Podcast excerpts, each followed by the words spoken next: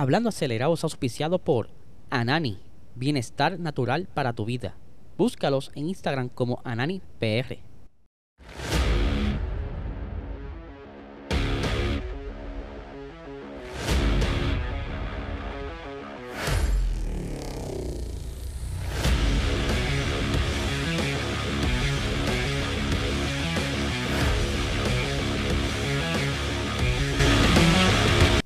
Saludos amigos fiebre, bienvenidos a todos a otra edición más de Hablando Acelerado. Les hablo y espero que se encuentren bien ya por fin es viernes y lamentablemente este fin de semana no hay carrera. Pero sé que hay varios eventos por ahí, se los voy a estar compartiendo en nuestro Instagram Puerto Rico Racing Sports. Y antes de comenzar el episodio, obviamente tengo que hablar de nuestros auspiciadores, perdón, de nuestros auspiciadores. Anani, bienestar natural para tu vida. Si quieres saber más sobre sus productos, visiten ananifarma.com, como también ahí pueden ver entonces eh, los diferentes dispensarios donde están distribuyendo su producto y les tengo un anuncio. Si compran eh, productos de Anani y muestran la evidencia en, su dispensario van a conseguir automáticamente 20% eh, de descuento para la taquilla de Bad Bunny. Eh, les voy a estar compartiendo eh, una story, ¿verdad? Los detalles sobre esto, así que estén pendientes. y obviamente también quería aprovechar y darle la pauta a nuestra tiendita digital prracingsports.com donde podrás ver nuestra reciente colección de la edición de verano, ¿verdad? Y pueden ver entonces en pantalla el arte de esa camisa. Están tanto disponibles para hombres como también para mujeres. Tenemos camisillas, t-shirts, crop tops. Así que dense la vuelta. Vamos a arrancar con el episodio de hoy. Eh, les tengo varias información súper interesante. Primero quiero arrancar con Enzo Ferrari. ¿Quién no conoce a Enzo Ferrari? Eh, me atrevo a apostar que muchas personas jóvenes quizás saben lo que es un Ferrari, han visto un Ferrari, pero no saben la historia completa de Enzo Ferrari. Pues Enzo fue quien hizo, ¿verdad? Básicamente a Ferrari lo que es hoy día. Él también fue piloto de Fórmula 1 en un momento dado. Y pues eh, han estado buscando la manera de documentar su trayectoria, su historia, de dónde vino, cómo hizo todo ese imperio que tiene ahora, sus logros, obviamente también su, fracaso, porque en todo éxito tiene que haber un momento de fracaso. Y pues eh, mucho tiempo buscando quién pudiera hacer este trabajo. Se habían hecho varias reuniones con diferentes agencias, eh, casas de fílmica y finalmente Apple Plus ha decidido meterle mano a este proyecto y eh, va a estar siendo eh, trabajada en los próximos meses donde varios de los de las personas que van a estar trabajando en este proyecto ya tienen, ¿verdad? Son de renombre, me refiero, dice por aquí, el creador de Peaky Blinders, Steven Knight, el director de La Mano de Dios, Paolo Sorrentino y Stefano Solimba, conocido por sus películas policíacas italianas. O sea, aquí va a haber una gran colaboración. Eh, para esta película, esto va a ser una adaptación de una biografía de Ferrari escrita por Luca Dalmonte y que se centra en las dificultades de Ferrari para construir su equipo de carrera y su empresa. También van a estar incluyendo temas como la, la muerte de Dino, que fue el primer hijo de Ferrari, eh, en el accidente de la Mille Miglia por los pleitos y algunas dificultades eh, financieras que afrontó la compañía que en un momento dado estuvo el borde de la quiebra o sea que va a estar súper súper nítido. Esto obviamente impulsado por el éxito de Drive to Survive una de las mega series de motorsports ahora mismo me atrevería a decir que que la más exitosa yo creo que puedo, después de eso puede estar por ahí eh, la serie quizás de Boba Wallace. Quizás pudiera estar por ahí la serie de Fernando. Eh, entre otras cositas, pero The Survive abrió las puertas para todos estos proyectos nuevos que obviamente a nosotros los fanáticos nos conviene porque entonces está esa pelea de quién va a ser el mejor contenido y nos vamos a curar con todo eso así que ya quiero que salga como bien dije va a estar eh, siendo a través de la plataforma de streaming Apple Plus. Así que vamos a ver, esto es por contrato, me vivo esto un tiempito en Apple Plus, después lo mueven a Prime, después lo mueven a Netflix, así es esto como está cogiendo hoy día. Por otra parte, quería hablar un poquito de Alfa Tauri. Usted sabe muy bien que Alfa Tauri no le he estado viendo muy bien que digamos las últimas carreras. Tuvo ese encontronazo Pierre Gasly eh, con Josh Russell y Show en Silverstone. Este pasado fin de semana no se vieron casi en la carrera. Solo el incidente de Gasly con Vettel. Eh, han estado bastante ausentes. Incluso eh, en Silverstone estuvieron chocando los dos pilotos luego que iban a estar ya dentro de los puntos, cometiendo ese error muy craso para ellos y que por el final de todo anuncian que van a estar trayendo mejoras para el circuito de Paul Ricard para la próxima carrera donde van a estar invirtiendo sus modificaciones en el suelo Alfa Tauri no ha tenido mucho éxito con su aerodinámica y han estado encontrando primero la manera de controlar el porpoising y ahora pues quieren encontrar las zonas de oportunidades para encontrar ritmo y poder estar arriba peleando con los que están allá batallándose, ya sea los Alpine, eh, Alfa Romeo, McLaren, que les conviene porque Alfa Tauri el año pasado le fue muy bien y el anterior también.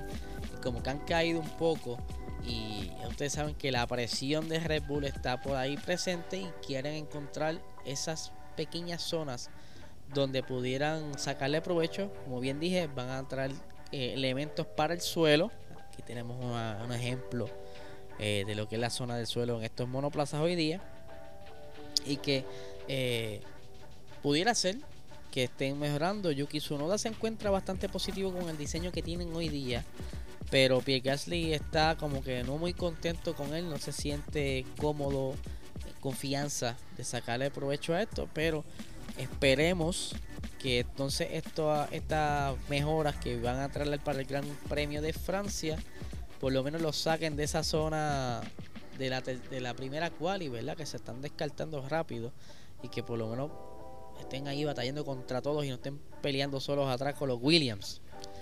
Eh, por otra parte, Vela quería traer un update de la situación del carro de Carlos Sainz. Posté algo breve en las redes sociales el día de ayer. Y es que el carro de Sainz, como bien saben, pues tuvo ese incendio y pues, estaban como que, mira, pudo ser el motor, ¿qué pasó ahí? Otra falla más y demás y demás. Pero resulta ser que la falla no fue con el motor como tal, fue más bien la parte eh, eléctrica, lo que le llaman el MGUH. Por aquí tengo una imagen, ¿verdad? Más gráfica para que vean dónde se encuentra el MGUH. Como pueden ver, el MGUH es esa zona que es como un, como un generador, básicamente, y que se, se encuentra justo en la parte derecha del monoplaza que hace mucho sentido donde se generó el fuego, mientras que el, el motor como tal, que es lo que le llaman el MGU, pelado, si la H y si la K, ahí ven que es en la parte de abajo, ¿verdad? Es lo más grande del motor como tal, y que por lo menos eso le da un alivio a Ferrari, que no fue un problema, ¿verdad? Mecánico interno, según las notas de motorsport.com, y que eh, para el próximo Gran Premio, Carlos Sainz va a estar entonces por default penalizando, va a estar instalando esa cuarta unidad y que de seguro, ya que van a estar penalizando, van a aprovechar cambiar todo lo que puedan. Otra cosa que Ferrari pudiera estar aprovechando es que ya si es un problema de eh, fiabilidad que se está repitiendo mucho, pudiera sacarle provecho eh, para hacer ciertas mejoras aunque sabemos muy bien que los motores están congelados, pero cuando son problemas constantes, hay una normativa que les permite, les permite modificar eso para no tener ese problema nuevamente. El carro de Sainz va, va a constar entonces con esas mejoras de fiabilidad, o sea que se supone que su motor y los demás elementos estén rindiendo más eh, en las próximas carreras y que no volvamos a ver este tipo de falla. Ya mismito, le voy a explicar un poquito más allá de lo que son las fallas, pero quería repasar por encima también algo que estuvo saliendo y es que ustedes saben que el ritmo de Ferrari este fin de semana estaba bastante bueno. Eh, aunque fue que Red Bull no pudo encontrar como que un ritmo con su carro por el setup, ¿verdad? Que ellos estaban utilizando este fin de semana, se estaba comiendo las gomas. Y Ferrari, me refiero a Matías Binotto, estaba indicando que esa velocidad punta se debe a ese alerón que inicialmente probaron en Miami, pero no lo utilizaron en carrera porque no iba a ser provechoso, pero que lo volvieron a traer, si no me equivoco, realmente no me falla, para el Gran Premio de Canadá. Eh, y ese alerón es un alerón con menos carga aerodinámica. Ustedes saben que Ferrari durante estas primeras partes del campeonato como tal, su mejor o su fuerte eran las curvas eh, de baja velocidad por el diseño de esa parte trasera con el alerón trasero que los ayudaba a ir a lo más rápido en esta zona. Ellos sacrificaron un poco de esa velocidad en las curvas lentas para entonces traer este este alerón trasero, por decirlo así, eh, un intermedio entre los dos setups de alerones traseros, porque está el de el, de, que tiene mucha carga aerodinámica y el que tiene poca carga aerodinámica que lo utilizan normalmente en Monza, en circuitos donde requiera mucha velocidad punta. Pero para estos circuitos, ¿verdad? Que tienen un poco de, todo, pues se inventan este tipo de setup en alerón trasero que tiene un poco de los dos mundos. Un poquito de carga aerodinámica, pero también que no tenga tanta para que no haga tanta resistencia. Y pues el alerón trasero que estuvo utilizando específicamente Leclerc durante este fin de semana pues era uno de esos y es por eso que lo vimos bastante rápido durante el fin de semana y que Ferrari está súper contento por eso y que van a seguir trabajando a favor en esa línea para seguir encontrando un poco más de ritmo en la recta que incluso ellos dicen que eh, o igualaron o pudieran estar quizá un poco más rápido que Red Bull durante el pasado fin de semana y se lo voy a leer según dijo Binotto dice eh, aquí lo tengo Creo que en Austria hemos sido rápidos, no solo por el auto, sino también porque creo que los pilotos han hecho un fin de semana fantástico en cuanto al equilibrio del monoplaza y la configuración del auto, los neumáticos y el pilotaje. ahí lo está diciendo él. Dice por aquí Claudio Albert, Albertini, que es uno de los, de los capos ahí de, de Ferrari, estaba diciendo... Eh, es para un nivel medio de carga de nivel medio de carga aerodinámica similar a lo que lo utilizamos en Miami Australia. La disculpe, era Australia. esta hora no computo. O ese tipo de circuito. Así que mantendremos este nivel de carga aerodinámica y trabajaremos en la eficiencia para tener un alerón trasero más eficiente. Eh, cuando estás en la fase de desarrollo, a veces te das cuenta de las cosas cuando estás compitiendo. O sea, no tan solo vas a utilizar el, túnel de viento. Ahí son condiciones bastante perfectas y que cuando estás en pista saca mucha mejor data para poder seguir haciendo ese tipo de mejora. Así que vamos a ver, vamos a ver cómo continúa esto del campeonato porque está bastante apretado y todavía falta. Ahora bien, quería explicarles por encimita, ¿verdad? Como bien estuvimos hablando de la falla del carro de, Carlos Sainz en carrera en Austria. También quería darle como que una unos truquitos, ¿verdad? Unos detalles en cuanto al tipo de falla y cómo se comporta, ¿verdad? Porque algunos tienen fuego, otros crean humo, otros simplemente se le va eh, el motor como tal y se apagan. Pues conseguí una información sobre los tipos de falla y se los voy a explicar aquí, ¿verdad? Para que en arroz habichuela a los boricuas. Tenemos tres tipos de falla. El motor, ¿verdad? Por lo que están viendo aquí en pantalla. Tenemos las fallas que son en la parte baja del motor en la parte eh, de arriba y en lo que es el turbo. En las fallas como tal en la parte de abajo son bien comunes en el crankshaft, en los tensores, en los bearings y en la tapa de crank. Normalmente cuando ocurre uno de estos se suele ver eh, humo blanco y seguido pudiera ser un fuego. en esta zona es donde está parte de las líneas de gasolina, aceite y en esa zona cuando hace una falla pues es bastante, eh, por decirlo así, agresiva la rotura y es por eso que se ve ese tipo de, reacción, ¿verdad? Y tú lo puedes identificar cuando pasa. Cuando son fallas en la parte de arriba, ya sea los pistones, las válvulas, los sellos, tapa de bloque, suele también verse humo, pero bastante, ¿verdad? Tipo vapor, que es por alguna rotura quizás cerca del sistema de enfriamiento de la agua por los radiadores. Y eh, también suele comúnmente cuando hay una rotura en este, en este grupo de componentes que mencioné, haber algún tipo de líquido de aceite y por la temperatura del, carro, pues puede que se incendie, pero suavecito, con calma, no es que se va a encender de, sopetón. Y también dependiendo de cuánta cantidad de aceite esté expuesto. Ahora bien, vamos para la parte de la falla del turbo. El turbo a estos carros le falla por dos razones. O porque la lubricación en, la zona de la turbina no es la idónea.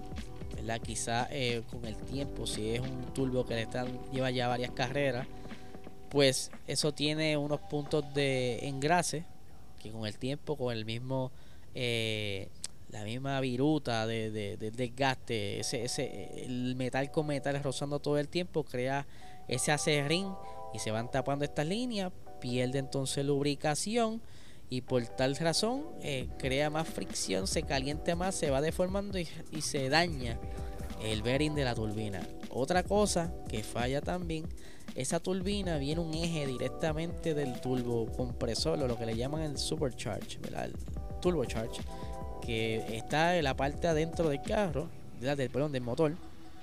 Y ese shaft también suele eh, perder eh, forma, ¿verdad? Con el tiempo por el uso se va deformando por, de la misma razón de que no tenga aceite o eh, alguna, algunos de los bearings estén por fallar y empieza uno de esos bearingcitos como a trancarse y cuando tranca ese shaft pues las roturas también son abruptas y suele verse un humo eh, medio azuloso, medio blancuzco, desde donde está la zona de la pipa o la salida del, motor como tal. Eh, eso es lo que más o menos casi siempre ocurre. Ahí les tengo varias cositas por cuando esté viendo la carrera y ocurre una situación, pues ya más o menos sepa eh, quizás un pronóstico donde pudiera haber sido el fallo en, este, en estos motores. Como bien dije, el carro de Carlos Sainz fue la parte del MGUH.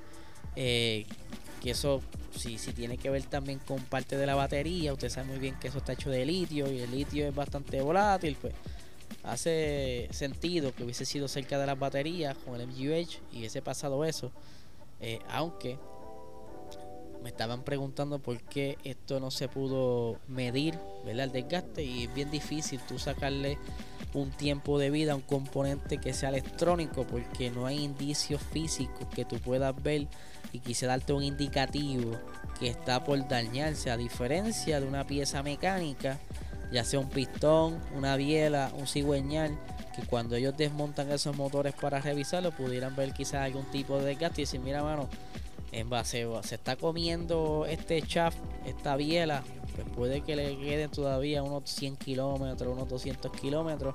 Hay que cogerlo con calma o solamente utilizar este motor para práctica y no para carrera. Ahí que está entonces, esa es la diferencia. Lo electrónico, al menos que ellos inventen un software que midan quizá las temperaturas de la electrónica internamente de eso, no sé. Pero es más difícil pronosticarle la vida o estimar un tiempo de vida a un componente electrónico. Así que nada gente, este es el episodio de hoy. O durante el día de hoy voy a estar subiendo por la noche, cerca de entre las 9 o 9 y media de la noche. Todo depende cómo la internet colabore. Eh, viernes de Rewind, que voy a estar entonces eh, subiendo la repetición de la segunda carrera de la primera temporada de nuestra liga F1 Latin Sport, donde pilotos puertorriqueños, chilenos, mexicanos y argentinos compitieron entre sí a ver quién de todos ellos era el mejor. Y en esa primera temporada, hola, yo corrí. Así que voy a estar poniendo la repetición. Ya estamos organizando la liga, ya estamos ahí en, las reuniones y eso. Así que próximamente a principios de agosto puede que estemos arrancando la liga para que ustedes se den la vuelta por el chat y apoyen a los pilotos puertorriqueños. Así que nada gente, ahora sí, los dejo. Que tengan excelente fin de semana.